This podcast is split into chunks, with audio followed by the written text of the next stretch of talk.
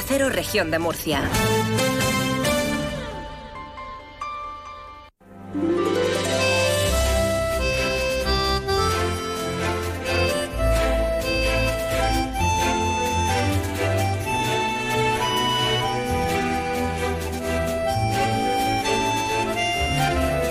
En estos momentos comienza Más de Uno Región de Murcia.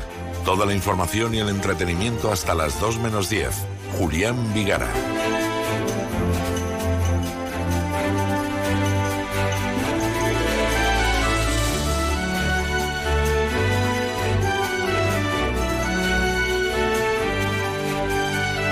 Casi medio millón de personas está en riesgo de pobreza y exclusión social en la región de Murcia. Estos son datos que ha publicado el INE. ¿Qué tal? Muy buenas tardes.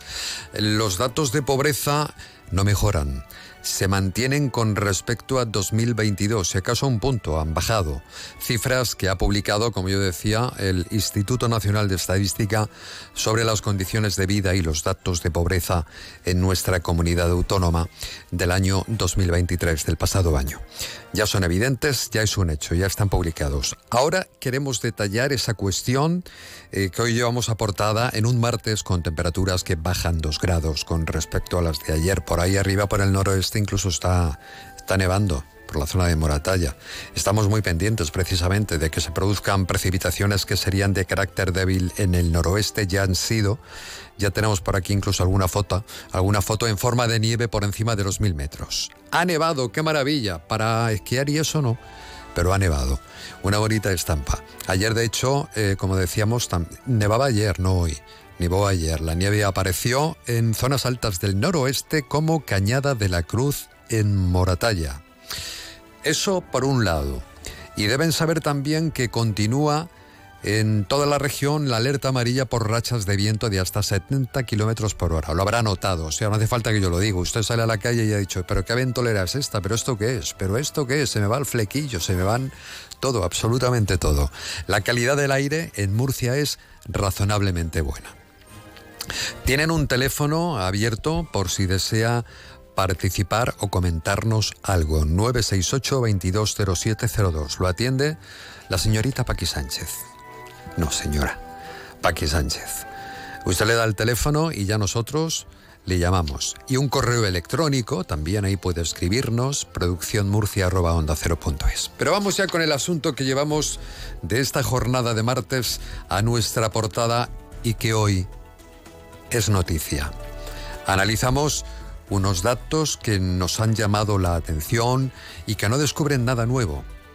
Nos referimos al porcentaje de población que existe en nuestra región, en Murcia, en riesgo de pobreza y exclusión social que está en este momento, bueno, en el 2023, está en el 3,5, perdón, 30,5, 30,5, una cifra muy parecida a la de 2022. Murcia, con esa cifra, se mantiene como la quinta comunidad autónoma más pobre de nuestro país. O sea, no empeoramos, pero tampoco mejoramos. Si acaso un punto. Son los datos que se extraen de la encuesta de condiciones de vida de 2023, como yo decía al inicio del programa que ha publicado el Instituto Nacional de Estadística. En la región de cada tres personas está en esta situación. Una de cada tres personas está en esta situación. Y en cifras absolutas, para entenderlo mejor, se alcanza casi el medio millón de personas en riesgo de pobreza, según ha explicado Vanessa Ruiz, que es la vicepresidenta de comunicación de la red de lucha contra la pobreza y la exclusión y que en tan solo un momento va a estar con nosotros en directo. La red de lucha contra la pobreza considera que precisamente la pobreza en la región se ha convertido en algo estructural. La Red de Lucha contra la Pobreza y la Exclusión Social en la región de Murcia valora que la pobreza en la región se ha convertido en algo estructural. Llevamos muchos años alrededor de esta cifra del 30% en riesgo de pobreza y exclusión y es urgente poner en marcha políticas de lucha contra la pobreza. Para la red, las medidas de lucha contra la pobreza tienen que ver con política social, pero también con empleo, con vivienda, con educación, con salud. De hecho, la red lleva años exigiendo el diseño y puesta en marcha de una estrategia de lucha contra la pobreza que ayude a reducir estas cifras y que eh, vayamos solucionando y mejorando las cifras que conocemos año tras año. Pues algo habrá que hacer para mejorar precisamente esas cifras y como decía Vanessa, que vayan mejorando año tras año. De momento está estancada la cosa. Hay otros datos también muy significativos, por ejemplo, un 24% de la población, una cuarta parte de los murcianos, están en pobreza relativa. Hay distintos niveles de pobreza. Casi la mitad de la población no puede llegar afrontar gastos imprevistos y un 8% llega a fin de mes con dificultades. Después haremos la fotografía de un problema que estamos incluso normalizando. Claro, si no nos vemos afectados o no se ven determinadas personas afectadas, no saben de qué existe. O sea, dices, sí, sí, trabaja él y ella. Claro, pero ¿qué sueldo cobra él y qué sueldo cobra ella? Pues quizás ni, ni la suma de esos sueldos puedan vivir en, condiciones normales. Eso está sucediendo en la región de Murcia. Martes, luego se lo contamos, martes 27 de febrero de 2024, en la realización técnica Sol Rentero. Y en nuestra mirada, escucho lo que vamos a poner ahora. Escuchen, preste atención. En nuestra mirada al sonido del pasado, vamos a recordar la frase españoles, Franco ha muerto. Que ha pasado, esa frase ha pasado a la historia de España y que además los españoles podían escuchar por la radio y televisión o escucharon por la radio y televisión un 20 de noviembre de 1975. Era la noticia del fallecimiento del dictador que dirigió los destinos del país durante 39 años. Así lo contaba esa noche Radio Nacional de España y la posterior y la posterior también eh, puesta en marcha del, rey, ¿no? La coronación. La coronación del rey Juan Carlos I. Bueno, pues estas grabaciones que van a escuchar tienen ya 49 años.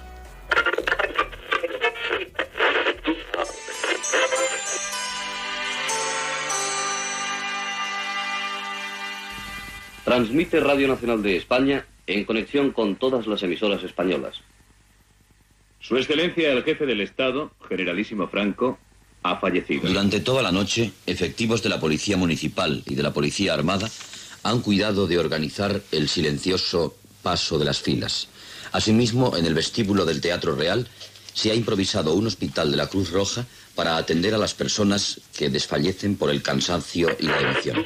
Fallecido el jefe del Estado caudillo de España y generalísimo de los ejércitos, excelentísimo señor don Francisco Franco Bahamonde, y convocadas a las Cortes Españolas y del Consejo del Reino. A las doce y media de hoy, España tendrá rey en la persona del príncipe don Juan Carlos de Borbón y Borbón, que figurará en el orden dinástico con el nombre de Juan Carlos I de España.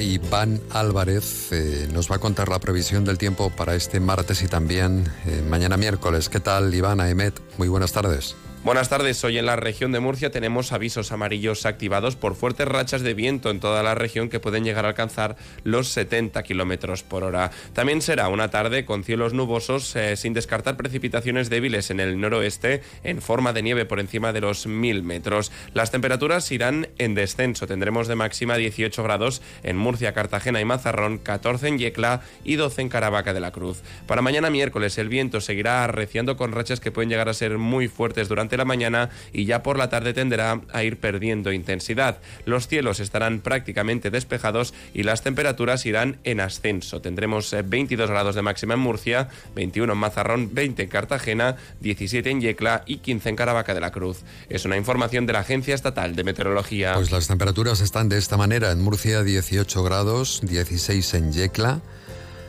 14 eh, en Calasparra, 10 en Moratalla y 11 tienen en Jumilla, Bullas, Caravaca y Cejín. Más de uno región de Murcia. Cada día de lunes a viernes de 12 y 20 a 2 menos 10.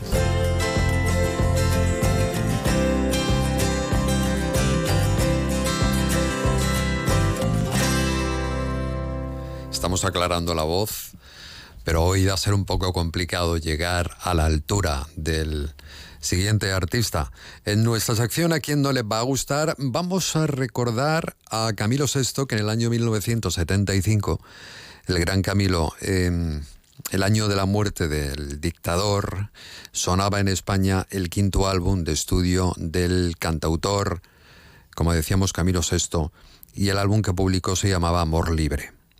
Ese vinilo es considerado uno de los grandes discos de Camilo VI y uno de los grandes productos y producciones de, la, de la década, de aquella década de los 70. Fue un lanzamiento previo a su participación en la ópera rock de Jesucristo Superstar. 49 años han pasado de la grabación de este tema, Melina. ¿A quién no le va a gustar?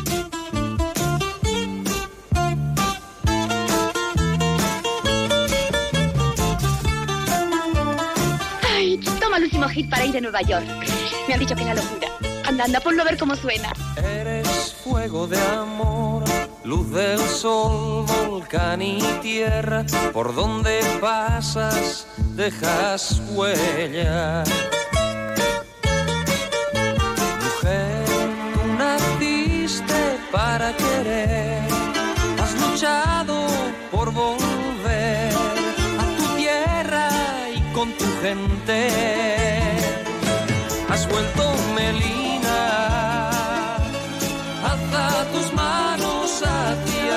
Que le escuche tu voz.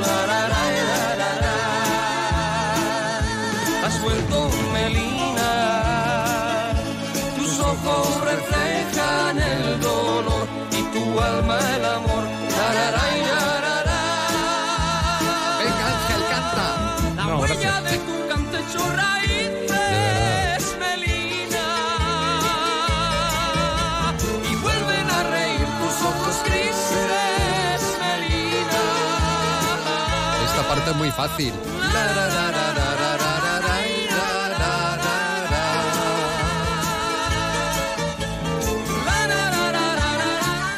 ¿No quieres que te conozcan por el niño cantor de Valladolid? No, no me conozco la letra primero. No la había escuchado yo esta canción nunca. ¿no? What the fuck. Hago viento. Pero ¿cómo es posible? No, no, no. Lamento comunicaros la noticia. Ya sé que Bueno. he estado dando un disgusto. No, no, no pasa nada. Oye, no tienes por qué conocerla, pero sí, fue muy popular y además fue un éxito justamente en el año 1975 cuando falleció don Francisco Franco. Ah, eso sí, me, año- eso sí me acuerdo. No, acuerdas, no, ¿verdad? no me acuerdo, no, era muy pequeñito yo. Vamos. Pero vamos, que eso sí. Pero sí, claro, sí, sí. Lo he estudiado. Me alegro, usted es un gran estudioso No, de pero la bueno. historia de este país. No, no. Hay que, hay que saber un poco de todo. Y a las 12.50, ¿qué nos vais a contar hoy en el informativo, Ángel Alonso? No, Bueno, a las 13.50. 13.50. A las 2 menos 10 para enterar. Menos mal que está aquí el Pepito Grillo, que me habla por la cacharra esta. Y entonces yo la rectificación. Pepita Grilla, Pepita Grilla. Me voy enterando. Bueno, venga, tenemos aquí pues bastantes cosillas en cuanto a sucesos. La Policía Nacional ha detenido a un individuo por provocar presuntamente daños en más de 30 vehículos en la pedanía murciana del Palmar. La Policía Nacional que también ha detenido en Murcia a un ciberdelincuente que sustrajo datos de 40, mi- eh, digo bien, ¿eh? 40 millones de matrículas de vehículos a través de los sistemas informáticos de la sede electrónica de las comunidades autónomas, tanto de Murcia, Andalucía, Baleares como de Canarias. Los servicios de emergencia que han eh, atendido un hombre de, 21 de 91 años que ha sido víctima de un robo con agresión en un domicilio en Cartagena. La Guardia Civil que ha desarrollado una investigación para identificar a los autores de varias pintadas en la fachada de la ermita de la Virgen de los Remedios. Estamos hablando de, de, pliego. Luego también les contaremos que este jueves el Consejo de Gobierno promete ser algo más entretenido. Y es que el vicepresidente regional y dirigente de Vox, José Ángel Antelo, ha anunciado que va a llevar a la reunión del Ejecutivo de López Miras la reforma de la ley del mar menor. El Partido Popular dice hasta el momento que no conoce esa reforma, pero bueno, ya por los medios de comunicación le estamos contando, entre otras cosas, que Vox quiere menos regulación para el sector primario, para la agricultura, y que sea el Gobierno, sin pasar por el Parlamento, el que pueda modificar cualquier asunto relacionado con esa ley. Eh, estamos a 28, si no estoy equivocado, ¿verdad? Sí, la pensión media, que ya está... 27, 27. 27, 27. Estoy yo deseando que acabe febrero. Me, fíjate, he adivinado en el día en el que estoy. Será la primera vez. Yo también ando un poco así con los días. Bueno, el yo. caso que los pensionistas de, ya han recibido su pensión en el banco y la pensión media este mes de febrero que acaba es de 1.108,32 euros eh, en la región de Murcia. Es la tercera más baja del país. Y luego hablaremos también, por ejemplo, que el número de jóvenes que solicitaron ayuda e información en el servicio de asesor asesoría psicosocial, dependiente de la Concejalía de Talento Joven y Espacios Públicos del Ayuntamiento de Murcia, aumentó el pasado año un 40%, que se dice pronto, pero es muchísimo. Pues a las 2 menos 10 escucharemos las noticias. Gracias, señor Alonso. Gracias, señor Vigara. Buen Gra programa. Gracias, caballero. Hasta luego. Adiós. Adiós. Más de uno. Onda Cero, región de Murcia.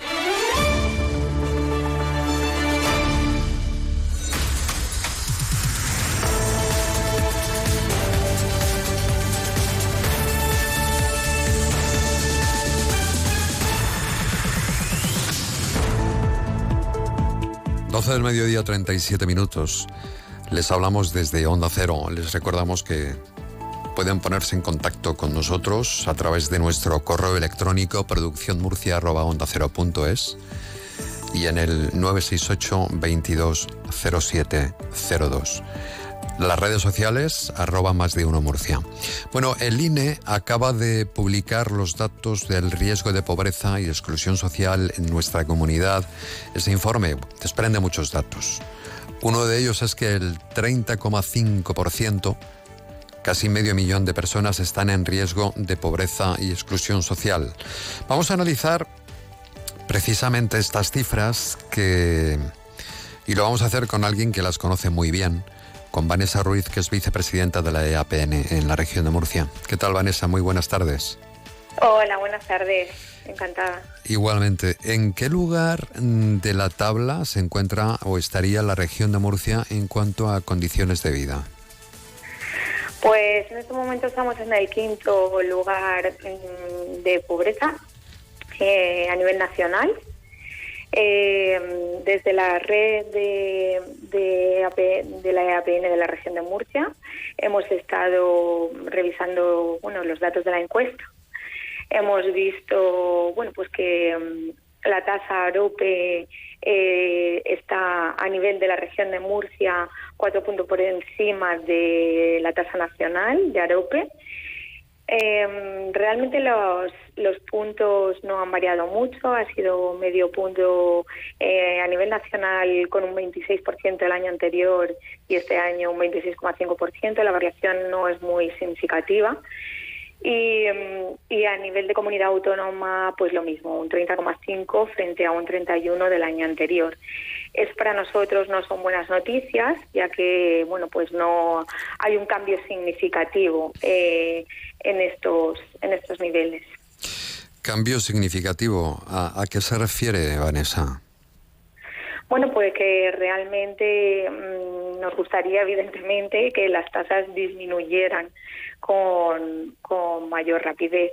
Eh, hemos observado, por ejemplo, que hay dos componentes que, que mejoran eh, tanto a nivel nacional como a nivel regional, que sería bueno, pues la tasa de, de riesgo de, po de pobreza relativa o la población de baja intensidad en el empleo, que es cuando eh, en un hogar eh, las personas con capacidad de trabajar trabajan menos del 20% de, de su capacidad y esto sí que ha mejorado un poquito, eh, pero es verdad que hay algunos componentes que empeoran, como por ejemplo el porcentaje de población con carencia material y social severa. Para que nos hagamos una idea de lo que, de lo que esto significa, eh, la encuesta de condiciones de vida lo que hace es establecer unos nueve ítems eh, y cualquier hogar que carezca de cuatro de ellos pues ya estaría considerado como carencia material severa. Eh, estos ítems pues estarían serían un poco pues el no poder irse de vacaciones eh, donde nos están indicando que casi la mitad de la población un 41,6% está eh, privado de, este ítem el no poder permitirse una comida de carne, de pollo o de pescado al menos eh, cada dos días, donde un 6% de la población se encontraría en esta situación. O no poder tener mantener la vivienda con una temperatura adecuada, eh, afrontar gastos imprevistos, donde también la mitad de la población se encuentra con especiales dificultades a la hora de afrontar este tipo de gastos imprevistos. El, pues, el retraso en los pagos, el no poder acceder y por tanto se incrementa la brecha digital eh, a un ordenador personal o a un teléfono, una lavadora o, por ejemplo, disponer de un automóvil. Eh, cualquiera de estos ítems con, con, eh, que se analizan en cualquiera de los hogares, no pudiendo acceder a cuatro de ellos, ya nos encontraríamos ante ante carencia material, carencia material severa. Hmm. Sí, bueno. y este es el punto que se ha incrementado más en un 3,2%. Perfecto, pero me sorprende por qué Murcia eh, está peor que otras comunidades. ¿Dónde está el problema? Bueno, eh, la verdad que eh, aquí estamos teniendo bastante problema con el acceso, por ejemplo, al ingreso mínimo vital.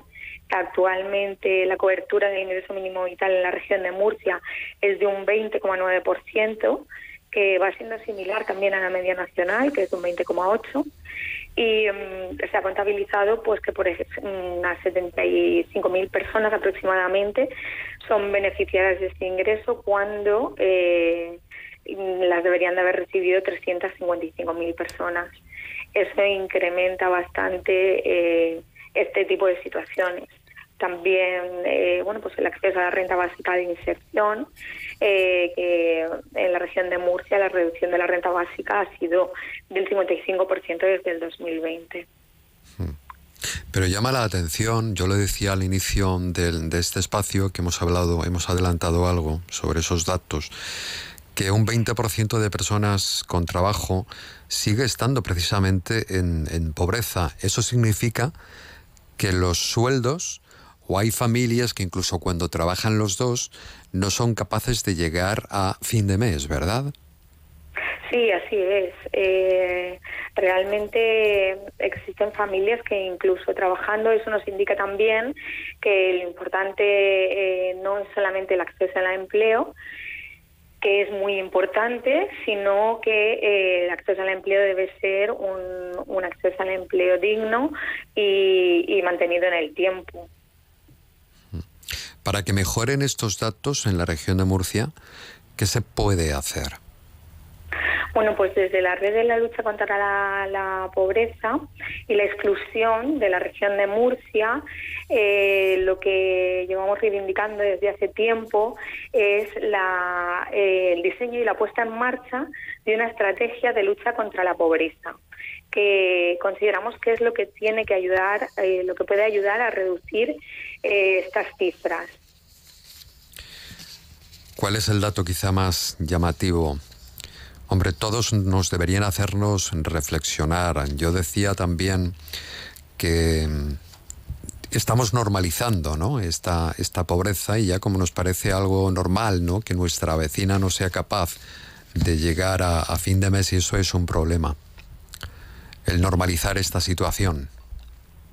Sí, sí, sí, la verdad que que, es un problema. Por eso lo que te comentaba, o sea, es necesario eh, implementar mm, políticas sociales, pero y de hecho es que la pobreza, eh, bueno, pues es eh, la pobreza es estructural, entonces eh, es imprescindible ya no solamente implementar políticas sociales, que, que, también es muy importante, ya que desde la red, bueno, pues exigimos que el cumplimiento de la ley de servicios sociales, donde mm, bueno se de recursos tanto materiales como personales eh, que se que se lleve a cabo el plan regional de servicios sociales que se haga el catálogo de prestaciones incluso el mapa de recursos. Eh, pero no solamente se puede trabajar en el ámbito de la política social porque la pobreza eh, tiene también mucho que ver con el empleo, como estamos hablando, tiene que ver con la vivienda, tiene que ver con la educación, tiene que ver con la salud, eh, es muy transversal. Entonces se tiene que trabajar de esa forma. Por eso mm, eh, nuestra mayor lucha va encaminada al diseño y a la puesta en marcha de esa estrategia de lucha contra la, contra la pobreza desde todos estos ámbitos y evidentemente para, conseguir reducirla y evitar que se, que se normalice. El, el, hecho de la, mm, bueno, los datos que han aparecido sobre pobreza severa, porque hay distintos tipos de, de pobreza. Em, ¿Hemos mejorado en algo o no? Eh, no, en pobreza severa, justamente, eh, en carencia material y social severa. Eh, bueno, vale, eso es la pobreza severa, ¿no? Lo que hemos explicado, bueno, lo de la pobreza, carencia. Sí, sí. En, pobreza absoluta, eh, sí es que los términos a lo mejor son... La pobreza absoluta es cuando una persona no tiene cubiertas sus necesidades básicas para, para que nos podamos hacer entender con los oyentes, eh, es cuando la persona carece de bienes y servicios de primera necesidad en sus hogares. Ahí estamos hablando de que un 11,6% de la población de la región de Murcia se encuentra en esa situación. Entonces, es, eh, este dato también es muy preocupante.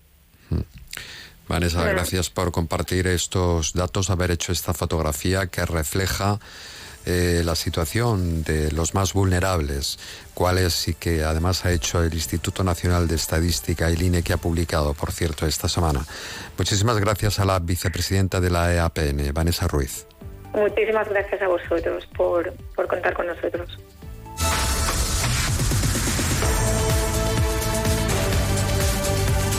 Escúchalo también por internet en ondacero.es.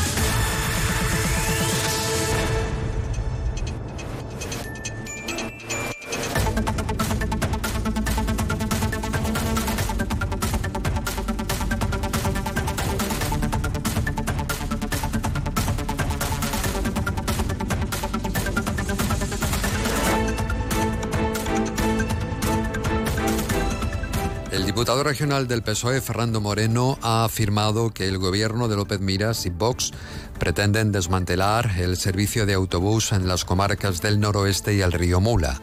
Moreno ha criticado que el gobierno regional haya tomado la decisión de implantar el servicio a demanda en la línea de autobús Mula-Murcia por Fuente Librilla sin ni siquiera comunicarlo a los ayuntamientos afectados. En el noroeste y el río Mula estamos sufriendo desde hace mucho tiempo un servicio de autobús insuficiente y obsoleto. Ahora, en lugar de mejorarlo, el gobierno de López Mira plantea desmantelarlo, imponer el autobús a demanda, que significa recortarlo, ni más ni menos. Además, estamos en pleno año jubilar. Cuando deberían de reforzar el servicio, plantean todo lo contrario, un sinsentido. Estos autobuses son fundamentales para muchos vecinos y vecinas que no tienen otro medio de transporte para ir a su centro de estudio, de trabajo o incluso lo utilizan para ir a sus hospitales de referencia. Desde el Partido Socialista hemos registrado una moción en la Asamblea Regional para que el Gobierno de López Mira garantice un servicio de calidad. Y la Consejería de Fomento ha puesto en marcha el nuevo servicio de autobuses que conecta el Aeropuerto Internacional de la región con las ciudades de Murcia y Cartagena el pasado mes de enero. Desde hoy, perdón, desde ayer, el lunes, día 26, se ofrece un nuevo horario a los viajeros que seguirán en vigor hasta el próximo 25 de marzo. De esta manera, el primer viaje de Murcia al aeropuerto eh, será a las ocho y media y del aeropuerto a Murcia a las 12 y de esta manera también el servicio irá de Cartagena al aeropuerto a las 8 y cuarto y la vuelta se efectuará a las 12 del mediodía. comienza el nuevo horario del servicio de autobuses que conecta el aeropuerto con Murcia y Cartagena y que desde la Consejería de Fomento impulsamos el pasado mes de enero. Desde entonces, el número de viajeros que ha usado este servicio es de 222, un dato positivo que se ve reforzado por la conexión de los vuelos de Madrid y Barcelona. Los recorridos serán los mismos que hasta ahora, así como el precio del billete de 1,85 euros. El Grupo Municipal Popular en el Ayuntamiento de Murcia presenta una moción en el próximo pleno para exigir al Gobierno de España la reapertura inmediata al tráfico de pasajeros de la línea ferroviaria Cartagena-Murcia-Albacete pasando por Cieza y Ellín, que fue interrumpida, como ya saben, por decisión unilateral del Gobierno de España en febrero de 2022. En la moción, el concejal popular Antonio Navarro Corchón eh, recuerda que esta conexión ferroviaria constituye una infraestructura de cohesión social estratégica y de primer orden, ya que comunica a municipios cuya población suma más de un millón de habitantes. La moción exige al Gobierno de España, al Ejecutivo del Partido Socialista, un servicio ferroviario con una disponibilidad de servicios, horarios y tiempos de viaje atractivo no inferior a 10 circulaciones diarias. Además, exigimos al Gobierno de España iniciar con carácter inmediato los trámites necesarios para la reconversión de la línea Cartagena. Murcia, Madrid, en una vía de altas prestaciones, electrificada y de alta velocidad. Además, también la creación de un servicio de media distancia que una Murcia con Albacete. Hay que recordar que eh, la capital acogió, la capital Murcia acogió el pasado 5 de febrero el acto de creación del Grupo Ferroviario Conexión Sureste en el que representantes políticos de 20 municipios de la región y Albacete exigieron la reapertura inmediata de la línea ferroviaria. El Ayuntamiento de Murcia amplía los servicios para la conciliación de la vida familiar, laboral y personal con la apertura de los servicios de ludoteca vacacional y la escuela infantil durante los días laborables de Semana Santa y fiestas de primavera. El plazo de solicitud para los interesados para este servicio estará abierto hasta el 3 de marzo, según ha explicado la concejala Ascensión Carreño. El plazo de solicitud para este servicio estará abierto hasta el 3 de marzo, durante el cual las familias residentes en el municipio de Murcia podrán realizar la solicitud a través de la sede electrónica del Ayuntamiento de Murcia o de manera personal a través de las oficinas del registro municipal ubicadas en las pedanías y barrios del municipio. Estos servicios que se van a prestar durante esta Semana Santa y fiestas de primavera se complementan con el servicio de canguros a domicilio que puede ser solicitado durante todo el año. Y de esta forma pues se presta un servicio de cuidado profesional de calidad para menores de 0 a 6 años en el domicilio familiar. Más de uno. Onda Cero, región de Murcia.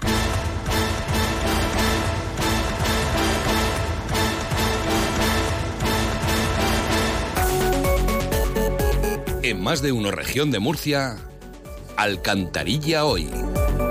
Un total de 182 ciclistas de 26 equipos compiten el domingo 3 de marzo en la edición del Trofeo Guerrita Memorial Juan Romero y Diego Sánchez, organizada por la Peña Ciclista Guerrita de Alcantarilla. La carrera sale a las 9 y media desde la calle Mayor de Alcantarilla a la altura del Jardín de la Constitución y está prevista la llegada a meta en el mismo lugar alrededor de las 13.40, las 2 menos 20. Más de uno, región de Murcia. Onda Cero.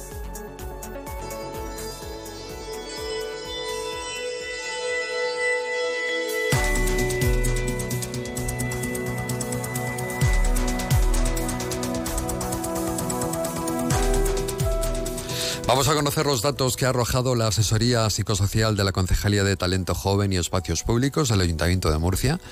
¿Cuáles son los temas que más les inquieta a los jóvenes y si tienen o no una buena autoestima? La concejala Sofía López Briones tiene estos datos que hoy, por cierto, han sido publicados. Concejala de Talento Joven del Ayuntamiento de Murcia, Sofía López Briones, muy buenas tardes.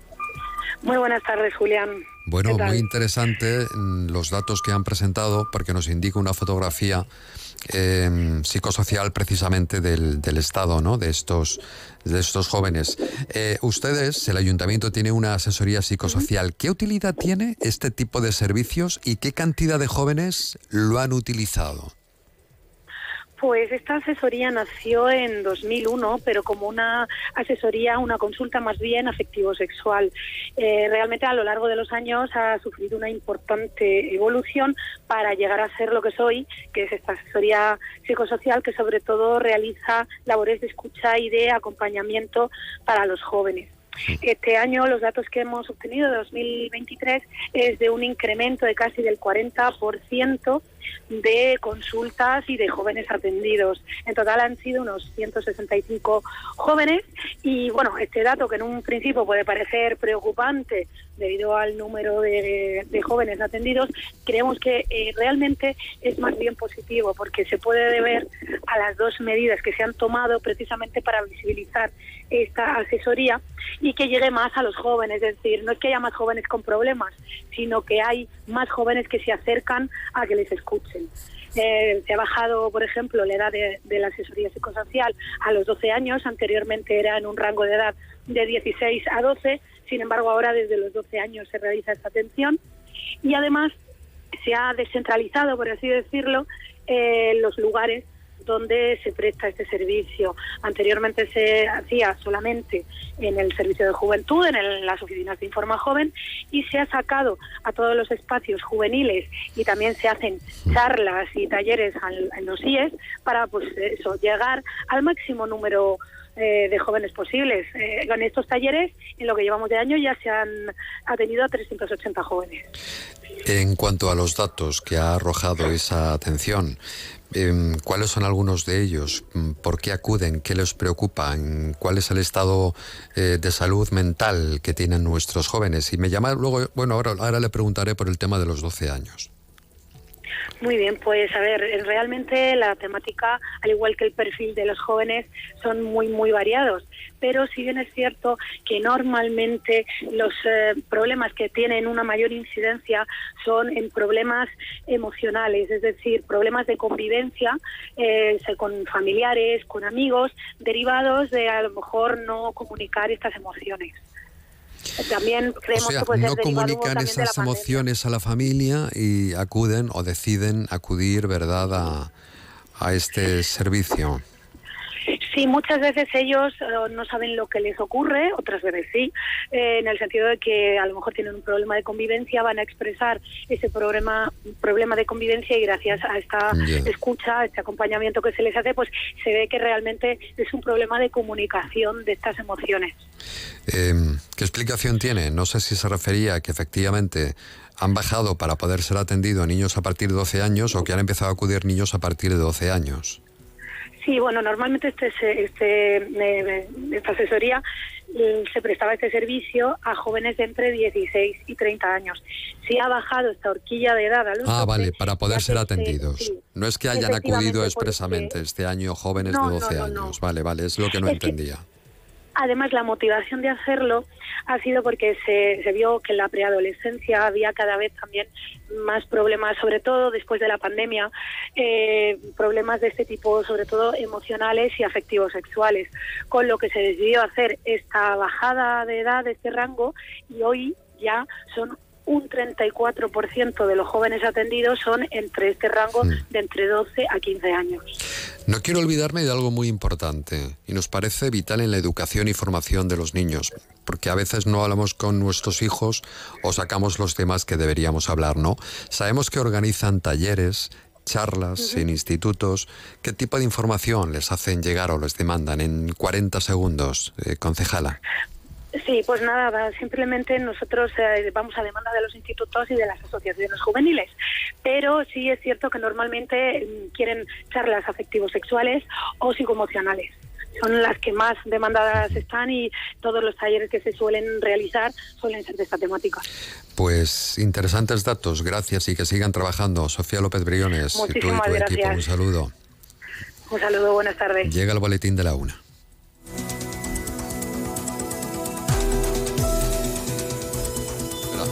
Ah, sí, es verdad. Falta un minuto todavía, como tengo los ojos. Pues justo para decirles lo que vamos a escuchar a partir de la 1 y 5 minutos de la tarde. Ya decía yo, digo, que que el reloj este, Sol me lo ha cambiado para que yo me equivoque. ¿Verdad que sí, Sol? me hace luz de gas. Bueno, atención, porque en, el, en la próxima hora, a partir de la una, vamos a hablar con la escritora, con la periodista Natividad Preciado, va a estar con nosotros en una entrevista que también va a participar la periodista Lola Gracia. Y algo muy importante, hablando de Lolas, Lola de la Cruz va a estar hoy aquí con su espacio Estoy en Rita. ¿Qué en Rita hoy a Lola de la Cruz? Enseguida lo conocemos. Ahora el boletín de la una en Onda Cero.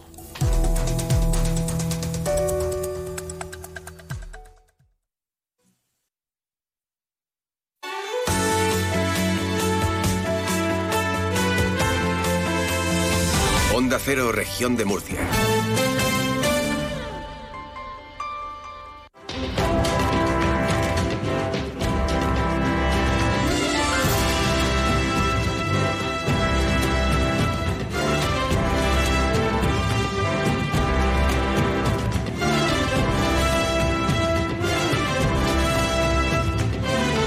Más de uno.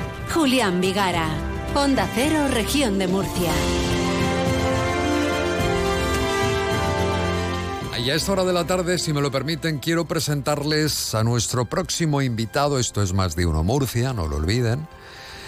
Y queremos presentarles a, a un programa que hoy se ha dado a conocer, el programa Go On. Estamos hablando de un proyecto que es pionero, un proyecto que va dirigido a la promoción de talento emergente en artes escénicas y visuales y que además eh, ha sido dotado económicamente. Un proyecto cultural que está impulsado por Grupo Orenes y que cuenta además con la participación de teatros, de conservatorios y también del ICA. Pedro García es el director de Relaciones Institucionales de Grupo Orenes y hoy nos acompaña para explicarnos en qué consiste este programa Go On. ¿Qué tal, Pedro? Muy buenas tardes. Hola, buenas tardes. Bueno, en primer lugar, ¿Cómo surge, Pedro, esta iniciativa, esta posibilidad ¿no? de poner en marcha este proyecto cultural que va dirigido, pues eso, al talento que tenemos en la región de Murcia, que es mucho, pero para las artes escénicas? ¿Cómo surge esta idea? Pues bueno, es una idea que eh, se elabora eh, durante año y medio prácticamente que hemos estado desarrollando este proyecto dentro del Grupo Orenes. Grupo Orenes, como se conoce, es una multinacional que se dedica al ocio, al entretenimiento, eh, diversificada en, en, el mundo del juego, de la gastronomía, eh, del espectáculo. Y eh, nace este proyecto, esta idea, mm, como digo, hace ya prácticamente dos años y de lo que se trata es de dar esa primera oportunidad a los jóvenes talentos de, de la región para que puedan mostrar sus creaciones, para que puedan mostrar eh, su talento en, en, los dos establecimientos de eh, que hoy el Grupo Renes tiene y en donde se desarrolla este tipo de, de espectáculos como son eh, Mercado de Correos y Odiseo. O sea, que ofrecen la posibilidad a los ganadores, ¿no? Eh, supongo, eh, no es de presentar sí. el proyecto como es. No, queremos sí, conocerlo, de ver en qué consiste hoy, exactamente. Hoy sí. Hemos, sí, hoy eh, hemos hecho la presentación del proyecto, ya está en la web las bases de, del concurso y de lo que se trata es que desde el 4 de marzo hasta el 12 de abril eh, cualquier joven menor de 35 años que realice o tenga, eh, sea un, un, un, joven que desarrolle su talento en artes escénicas, artísticas, eh, musicales, pues pueda presentar su candidatura. Eh, luego habrá una preselección, ¿vale?, de todos los que se presenten y eh, finalmente el, se reunirá el, un jurado que decidirá quiénes son los que finalmente puedan ejecutar, puedan desarrollar su, su talento en los escenarios de Odiseo y de eh, Mercado de Correos. Eh, esto se ejecutará eh, pues durante los meses de mayo, junio, eh, julio y septiembre. Pues prepárense a recibir propuestas, Pedro. Sí, eso esperamos. La verdad porque... que la presentación ha sido todo un éxito. Uh -huh. Sí. Seguro que va a funcionar muy bien porque aquí en la región de Murcia hay muchísimo talento, efectivamente. Efectivamente. La verdad es que hoy eh, nos ha sorprendido gratamente porque ha sido muy buena acogida la iniciativa. Hemos tenido representación de todas las escuelas superiores de arte. Eh, ya han asistido varios artistas que van a presentar su propuesta y, como digo, hoy simplemente la presentación y el retorno ha sido eh, espectacular. Por lo tanto, es un proyecto en el que el Grupo Arenes deposita mucha ilusión. Eh, como digo, son dos años de trabajo eh, que hoy empieza y que seguro que se culmina con, mucho éxito y eso es lo que esperamos. Bueno, mm, talento emergente efectivamente hay muchísimo y esta es una herramienta muy buena, lo digo por si alguien nos está escuchando, porque a veces está el talento, está el trabajo de, personas que cuesta llegar a los sitios, ¿no? Y esto les va a dar por lo menos ese trampolín y esa posibilidad de darse a conocer. Y esto es muy importante a veces, ¿no? Ese empujoncito que necesitan para dar a conocer su, su proyecto. Efectivamente. Em, de, de, hecho, el pilar, el eje fundamental sobre el que gira este proyecto es poder dar esa primera oportunidad a jóvenes artistas. Como, como bien dices, en la región de Murcia hay mucho talento. Eh, también desde, desde, las empresas tenemos que tener, yo creo, esa obligación, ese deber de ir más allá de lo que hacemos día a día, que es generar empleo, generar valor. Eh, tenemos que, también entrar en estos proyectos y ayudar pues eh, a la sociedad en las distintas secciones y sobre todo en la cultura. La cultura, como sabemos, es el pilar esencial sobre el que se asienta la sociedad, nos vertebra, nos une, nos hace una sociedad mejor. Por lo tanto, eh, creemos que eh, iniciativas como esta eh, van a ser muy interesantes y si además estamos hablando de Grupo Orenes, que como digo, tiene en Murcia, fuera de Murcia, fuera de España, muchos centros de, entretenimiento donde se desarrollan espectáculos, pero este, este, este proyecto que es para la región, pues la verdad es que va a ser un proyecto ganador. ganador. Bueno, ¿dónde están las, las bases? Decías que en una página web. Pedro, exacta, exactamente en qué página se pueden encontrar las, las bases. Sí, eh, las bases, como digo, están hoy publicadas en la página goon.es. Goon.es, perfecto. Un abrazo muy fuerte, gracias y enhorabuena por esta iniciativa, Pedro García. Nada, muchas gracias a vosotros y un abrazo. Hasta pronto, director de Relaciones Institucionales de Grupo Orenes. Enseguida está con nosotros, eh, hablamos en el espacio Tiempo de enfermeras, sí, tiempo de enfermeras, eso es. Más de uno, región de Murcia. Disfruta el fin de semana del 1 al 3 de marzo de las novenas jornadas gastronómicas del embutido y la matanza de Puebla de Don Fadrique. Elaboración realizada por manos expertas capaces de hacer resurgir los aromas y sabores de los auténticos embutidos tradicionales. Música, atracciones para los más pequeños, degustaciones, charangas. Ven del 1 al 3 de marzo con familia y amigos a degustar el sabor tradicional de las jornadas gastronómicas del embutido y la matanza de Puebla de Don Fadrique. Organiza el Ayuntamiento de Puebla de Don Fadrique con el patrocinio del Patronato Provincial de Turismo de la Diputación de Granada. Si eres ingeniero industrial o trabajas en una industria comprometida con la innovación y sostenibilidad, esta es tu oportunidad para brillar. El Colegio Oficial de Ingenieros Industriales presenta los premios regionales Industria ESG, que reconocen la excelencia en la trayectoria, la innovación y la generación de riqueza industrial, el compromiso social con la sostenibilidad y el buen gobierno corporativo. Únete a nosotros en los premios Industria ESG el 1 de marzo en Promenade.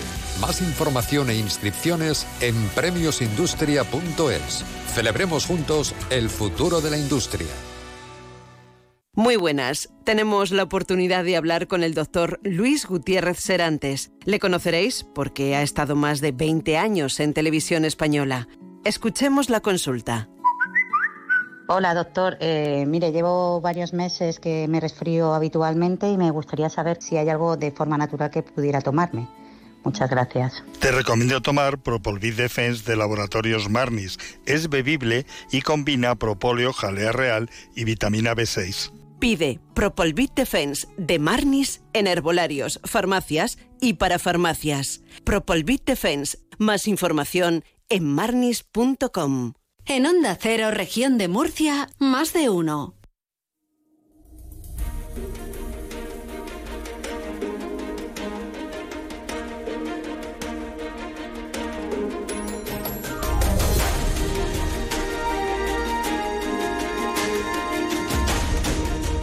El Colegio de Enfermería de la región de Murcia ha organizado lo que es la primera mesa de prescripción enfermera.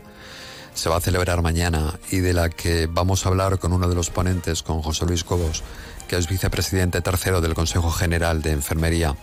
¿Qué tal, José Luis? Muy buenas tardes. Hola, muy buenas tardes. Eh, la primera pregunta, porque aquí surgen muchas dudas ¿no? sobre si un enfermero puede ya o no eh, recetar o aconsejar a un paciente un medicamento. ¿En qué punto está esta situación o depende de la comunidad? Bueno, tenemos una legislación, una normativa a nivel estatal de todo el Estado español que desde el año 2009 modificó una ley para permitir que las enfermeras puedan indicar, puedan usar y puedan ordenar la dispensación de medicamentos, ya sean medicamentos sujetos a prescripción médica o no, o productos sanitarios.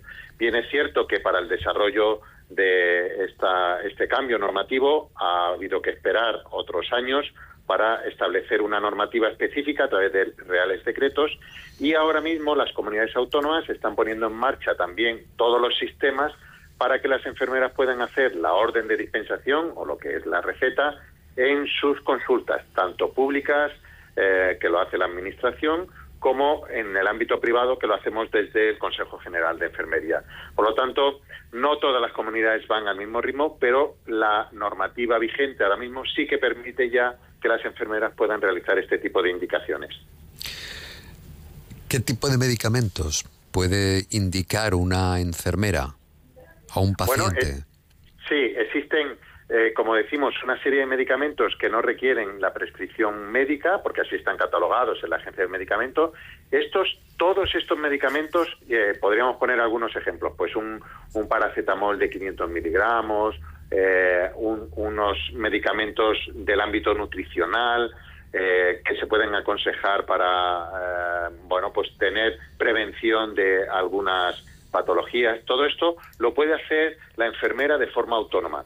Todos los productos sanitarios, por ejemplo, para eh, la curación en una herida, que necesitan ciertos apósitos o ciertas pomadas que requieren para curar una herida, todo esto lo puede hacer la, enfermera de forma autónoma. Y luego hay en determinados ámbitos que eh, se están haciendo unos protocolos, por ejemplo, para quemaduras, para la diabetes, para la hipertensión. Hay un listado de medicamentos que las enfermeras, conforme a estos protocolos específicos también pueden indicar para ir ajustando las dosis, por ejemplo, en los pacientes diabéticos, las insulinas, en los pacientes anticoagulados, esos pacientes que requieren una medicación muy conocida por todos, como es el Sintrón, que sabemos que se hace eh, una pequeña punción en el dedo para saber cómo estamos y la enfermera nos ajusta la dosis.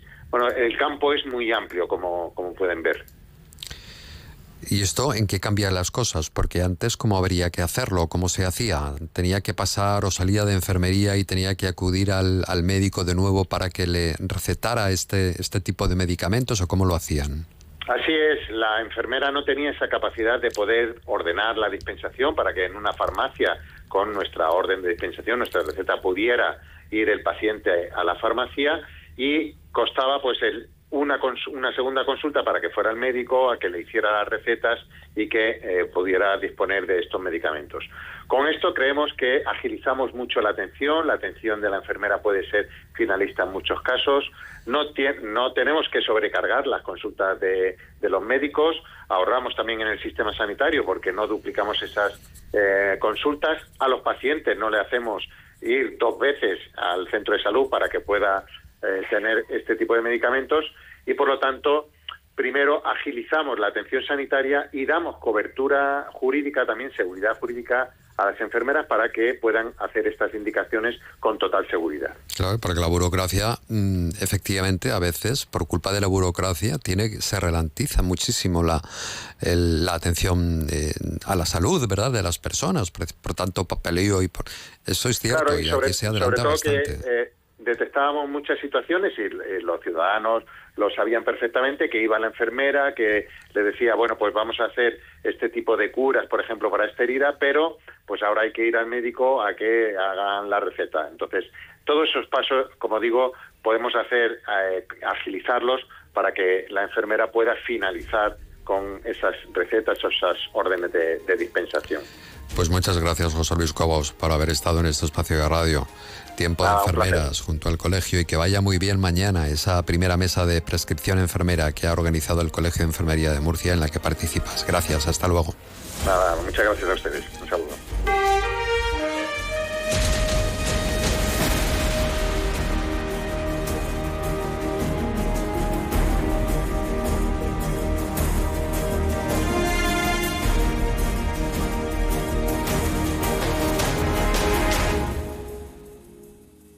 Llega un momento en la vida en el que dejas de hacer lo que deberías para empezar a ser tú.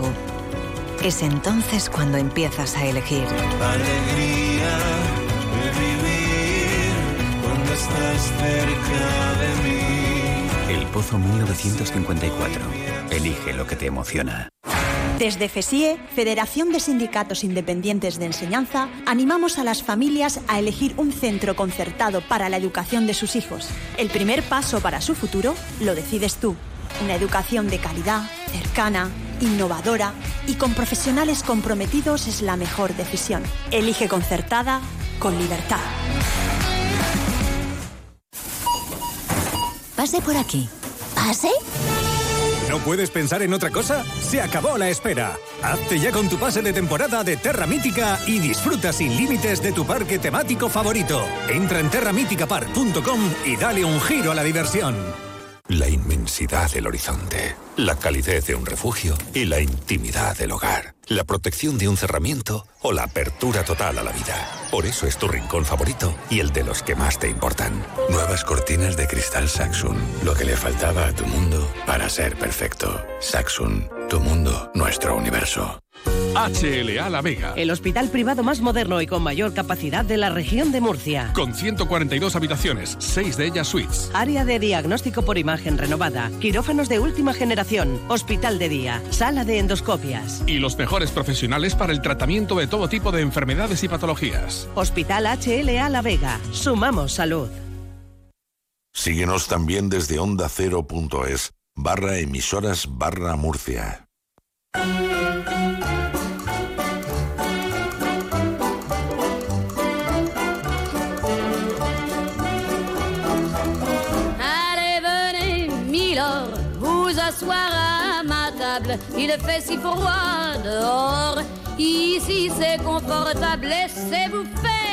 Qué suerte tenemos de poder hablar con la escritora y periodista Natibel Preciado en Onda Cero. Bueno, cualquier momento es bueno, ¿no? Para conversar con ella. Y en esta ocasión lo hacemos porque acaba de publicar su nueva novela, Palabras para Olivia. Natibel Preciado está con nosotros y es un honor conversar con ella otra vez. Natibel, muy buenas tardes. Muy buenas tardes. Ah. Qué bien me recibís, qué música más bonita, ¿verdad? Sí, es la música que lleva tu libro, porque es un libro con banda sonora y ahora hablaremos de ello. Sí. Con mucha banda sonora. Eh, está con nosotros una colaboradora que acaba de aparecer por la puerta, es eh, por el estudio, es Lola de la Cruz y me ha enseñado, digo, ah, venía de comprar, ¿de dónde lo has comprado? Buenos días, Lola? Matibel. Natibel, Lola, buenos en- días. encantada de conocerte porque siempre he sentido mucha curiosidad por ti, por tu escritura, por tu forma de ser y por tu forma de hablar, por todo. Muchas gracias. Entonces, en el momento que me he enterado de este libro, me, he ido a la casa del libro y lo traigo conmigo. Ah, muy bien, muy bien. Seguro que es muy interesante. Seguro que sí, de él le vamos a hablar. Ojalá. Seguro. Me acompaña también en esta entrevista, eh, no personalmente, una conocedora de Natibel, que es escritora, eh, por supuesto, ella ha escrito también mucho, es periodista, es eh, creadora del podcast Profiles y se llama Lola Gracia. Otra Lola. Otra Lola. Hola. Lola, ¿cómo estás?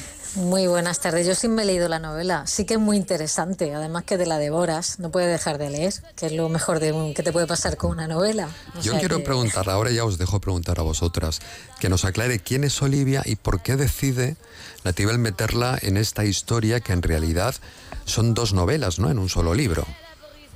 Pues sí, Lola, eh, bueno, Lola la conozco tanto, hemos hecho tantas cosas juntas por ahí, por esas juntos. tierras, tantos bolos. Estaba en la presentación el otro día de la novela con Julio Llamazares, sí, que fue maravillosa. Bueno, pues Pues sí, es la dificultad de esta novela es, es eso, narrar dos vidas paralelas que están muy alejadas en el tiempo, 30 años atrás, pero narradas como si sucedieran simultáneamente. Eso ha sido lo más difícil, difícil para mí. Y lo de elegir a Olivia, es que Olivia eh, soy yo. no, yo soy Olivia, yo soy Aitana, yo soy Teo del Valle, pero una parte muy importante de mis emociones, de mis paisajes, de mi música, de mis sentimientos, se los he prestado a esta mujer, esta escritora, que tiene mi edad, o, no sé, bueno, en torno a mi edad, vamos a poner, y que, y que he tratado esa cosa que hacemos los escritores, ¿verdad, Lola? Que es la alquimia, eh, ponerle pues una figura que no tiene nada que ver con la mía, es una rubia, alta, sofisticada, como un personaje de, como una, una actriz de Hitchcock, y luego es, eh, es un poco impertinente, autoritaria, malhumorada, en fin, no tiene nada que ver conmigo. Voy a decirte, digo, es que no es, no, no es ni tan siquiera el alter ego de Nativel. bueno, pero bueno, sí, como dice, ya coge su, sus músicas, sus gustos. Sí, eso sí. O sea, que, que le ha prestado lo bonito. Eh, ahí va No, no, y le, y le he prestado una cosa que es inquietante, que es la crisis creativa. Eso de decir, oye, que yo ya tengo unos años, ¿qué voy a hacer? ¿Me va a salir? ¿Voy a ser capaz de, de volver a contar una historia? ¿Me voy a concentrar? ¿Voy a poder? todas esas inquietudes que tenemos todos los escritores siempre, pero sobre todo cuando nos vamos haciendo mayores, que pocos sobreviven a la vejez, porque porque oye porque la vejez es muy dura ¿eh? para, para un escritor y, y muchos envejecen muy mal muy mal bueno pues eso se lo prestaba a ella por eso porque tiene esa crisis se supone al principio no vamos a desvelar el misterio pero por eso en teoría contrata a un joven escritor para que le ayude a terminar la obra que va a ser la obra de su vida esa es la historia inicial pero porque ella no se cree capaz ella, bueno, bueno, no es nada es lo que parece en esta novela. Empieza con esa historia. es que si no hacemos spoiler. Ah, claro, Lolita, ¿a ti te ha gustado? A mí me ha encantado, me la devoré. Mira, la mitad del camino para allá, me leí la mitad de la novela y de vuelta a Murcia me leí la otra mitad. Además, una cosa increíble, Natibel, no te lo vas a creer, pero eh, el chico que estaba sentado a mi lado en el tren era de Valdorria, un pueblo que aparece en la novela. Y cuando me dices, sí, sí, dice, bueno, yo vivo aquí ahora, pero mi familia es de este, es una aldea, me enseñó, y digo, pero no me lo puedo creer. increíble, increíble. Tengo que decir otra cosa, que yo creo que también en la novela aparece mucho la radio, y a mí eso me ha encantado, ¿no? El, la fascinación de, de la radio mm, de la radio, de ese locutor con esa maravillosa voz, del Mauro del Valle, esos locutores que hacían esos programas de noche íntimos con canciones dedicadas, esa radio sentimental, ¿no? ¿A qué es para enamorarse de, Teo del Valle? De, perdón, de Mauro. De Mauro. De, Mauro, de Mauro. ¿A qué es para enamorarse de él? Que es maravilloso, es un tipo, vamos, es un sueño. Está en ausencia en la novela pero está presente todo el tiempo. Es un personaje que, que no vive en esta época, pero que está presente todo el tiempo. Y claro, yo he oído la, la radio de niña, porque me porque era el medio que había en ese momento y oía ese locutor con esa voz maravillosa con esas canciones que nos descubrían y luego a estas alturas bueno luego he hecho radio mucho tiempo y a estas alturas de mi vida sigo oyendo la radio de noche y cuando me despierto. Es decir, me acuesto con la radio y me despierto con la radio. Así que, mm, ¿cómo no le voy a hacer un homenaje a la radio si es una constante en mi vida? Qué buen gusto musical tienes, Natibel.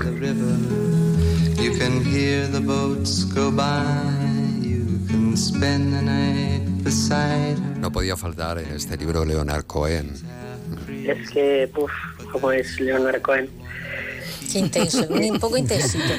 Le escuché en el último concierto que dio en Madrid. Bueno, le, he ido a muchos conciertos suyos, he tenido esa suerte.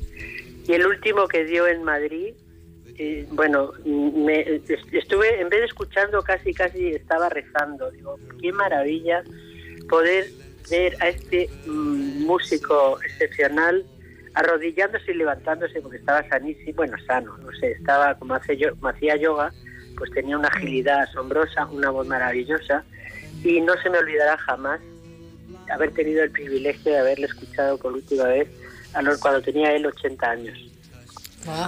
O sea, que nos queda mucho por delante, ¿verdad? Sí, sí, un poco, no queda, todavía, total no queda nada todavía.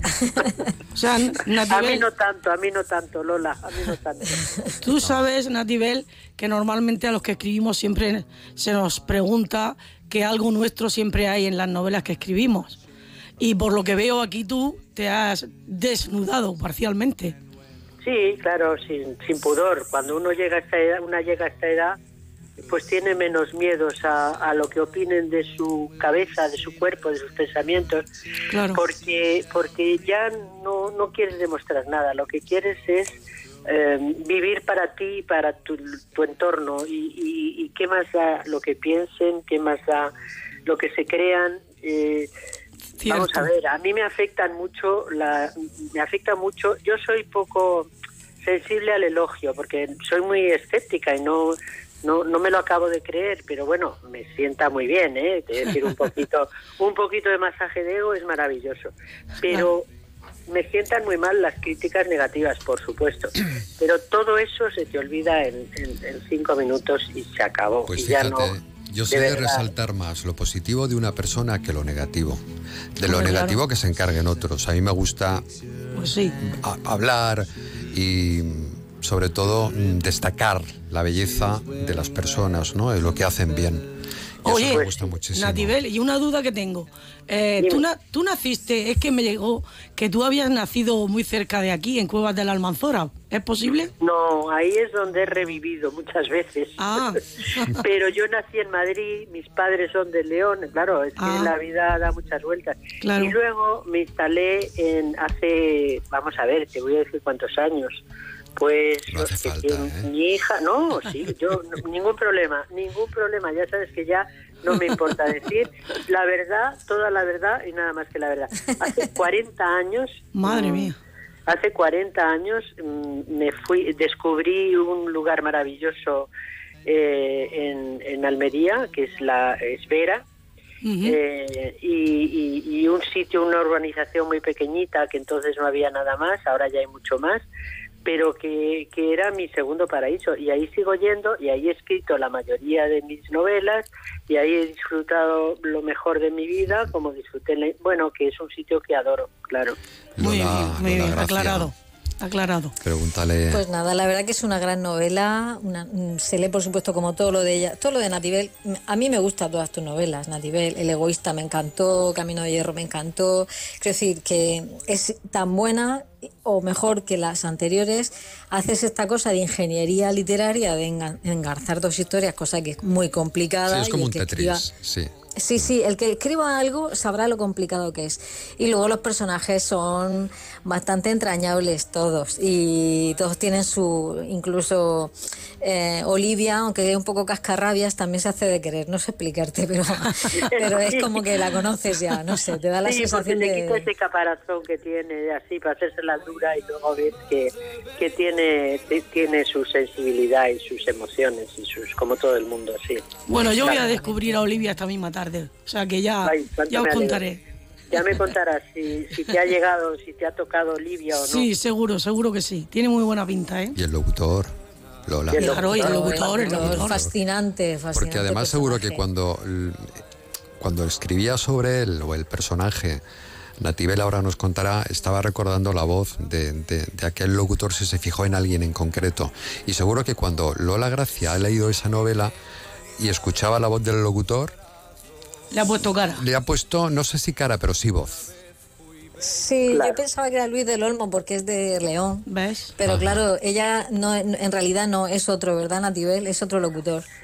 Es otro locutor. Con Luis del Olmo he tenido la inmensa suerte, y que le adoro, de haber trabajado con él mucho tiempo. Pero es un locutor nocturno que tenía, que se llama, eh, el, el que me inspiré es ese locutor que yo oía de niña, que es Ángel Álvarez, que Ah. hacía dos programas maravillosos, Caravana y Vuelo 605, y que nos trajo a España la música que en ese momento mm, pues desconocíamos, la música country. Caravana fin de semana. Caravana, no, se No. llamaba No, no. solo Caravana. Ajá, y. Vuelo 605.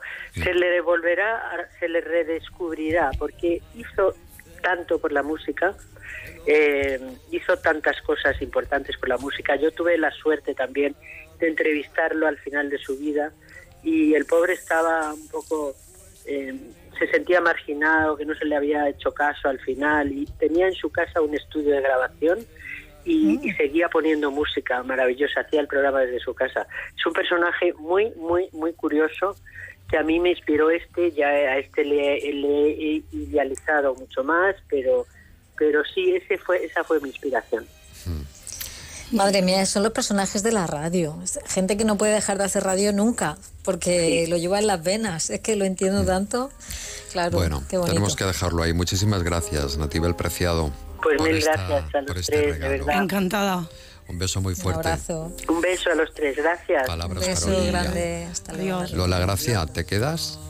¿O tienes cosas que Yo hacer? me tengo que marchar a Tira. preparar el Divas Leicas de la semana que viene, que todavía no sé de, de- de qué lo vamos a hacer, pero algo haremos. Yo creía que ir a preparar el potaje. Yo igual, digo, esta mujer se va a No, en las la lentejas ya las ha hecho el Tomasico esta mañana. Ay, mi ¡Ay, Tomás. qué bien! Ay, qué Sí, gracioso, que hasta cocina, si es que lo tiene todo, el chaval. que Es completo, ¿eh? es completo. Sí, sí. Es verdad, un beso fuerte. Tengo Lola. esa suerte. Un abrazo grande. Adiós. Un abrazo, Dios.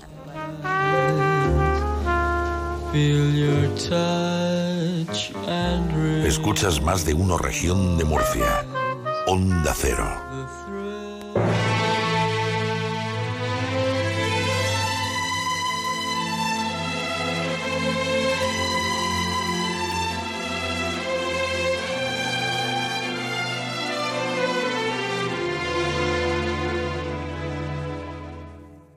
En Onda Cero, región de Murcia, estoy en Rita.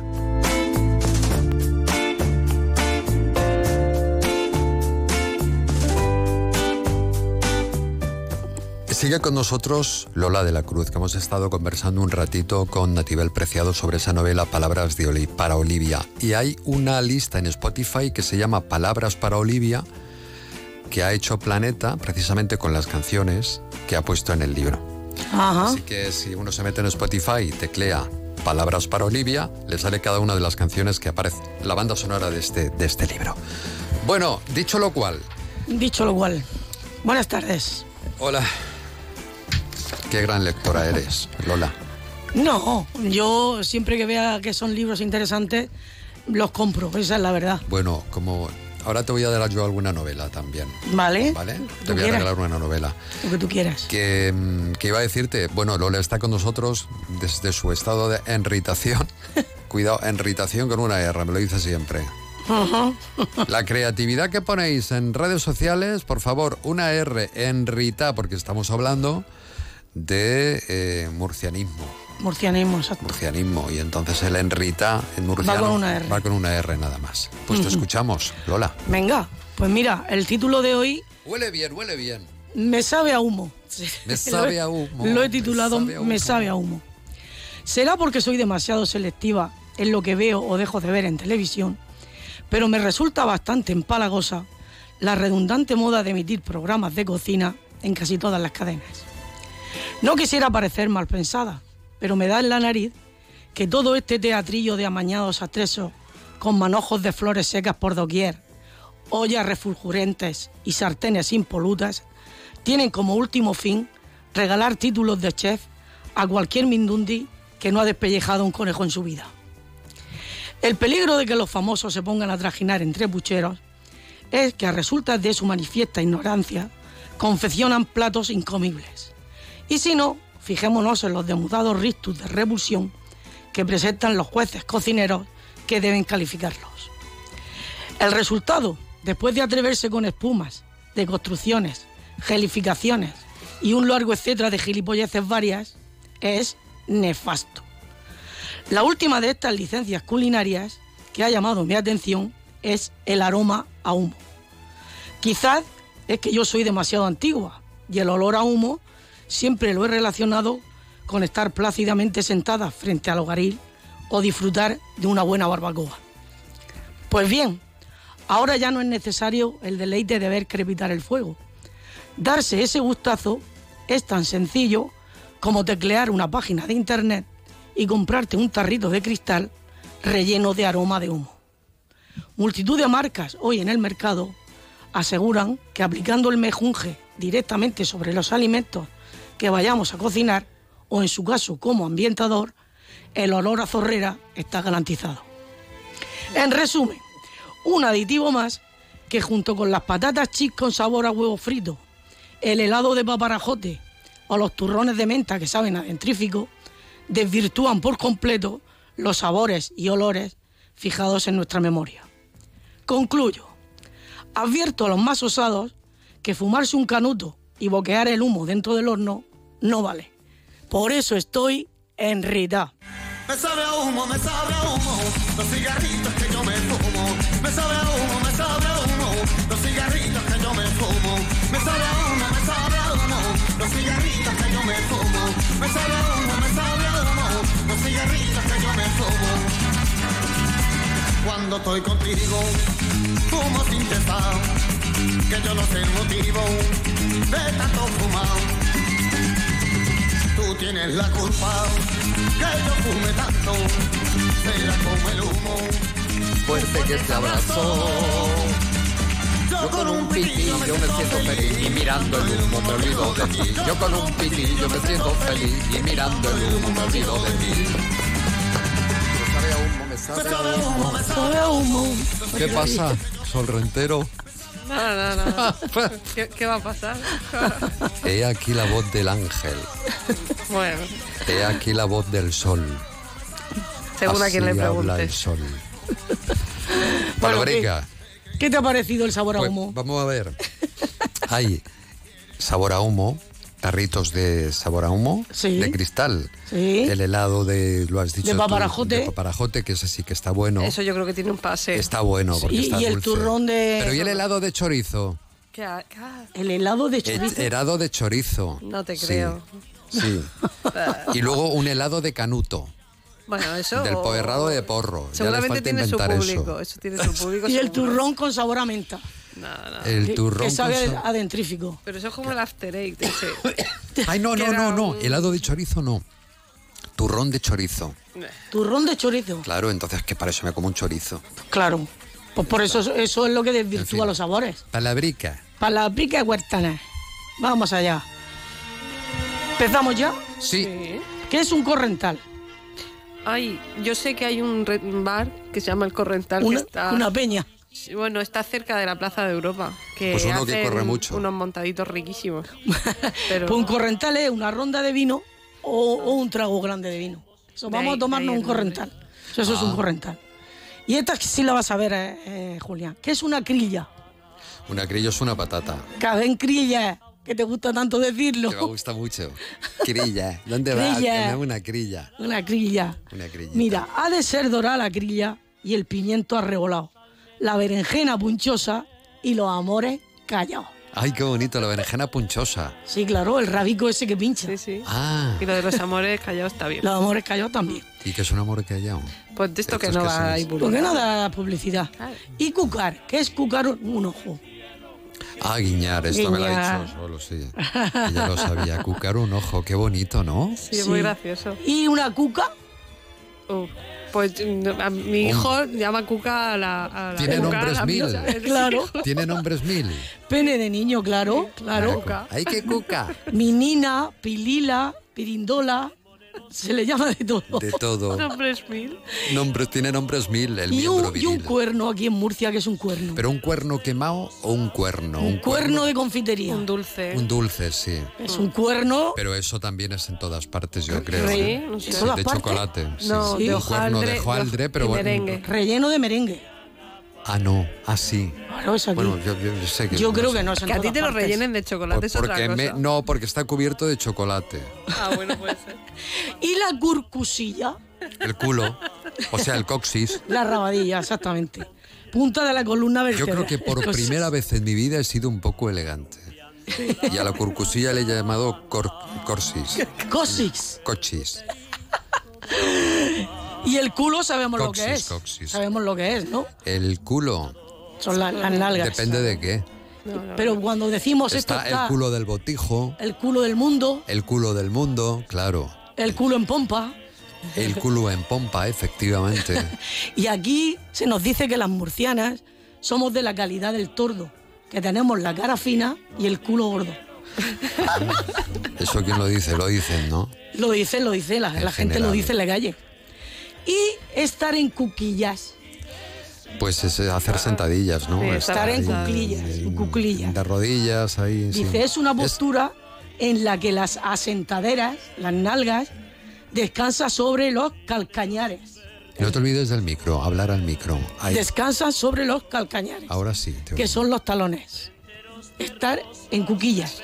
Dos palabras por La- el precio de una. Las nalgas Sí. están. Postura en la que las asentaderas, las El nalgas, culo, el culo, no, las nalgas. sí. descansan sobre los calcañares. Los calcañales, que son? Los talones. talones. A los talones. Los talones. Y las olivas de cuquillo, Son esas negras, ¿no? que se, le, Pequeñitas. que se le echan a A la a la ensalada. No machacas. No, olivas no, de cuquillo. eh, a olivas pequeñitas, negras. pequeñitas negras, negras. Ujú. Y una curiana, Es Ay, qué un- asco. sí, es un- una. mm, Ay, cuca, Una cucaracha. pero eso. negra.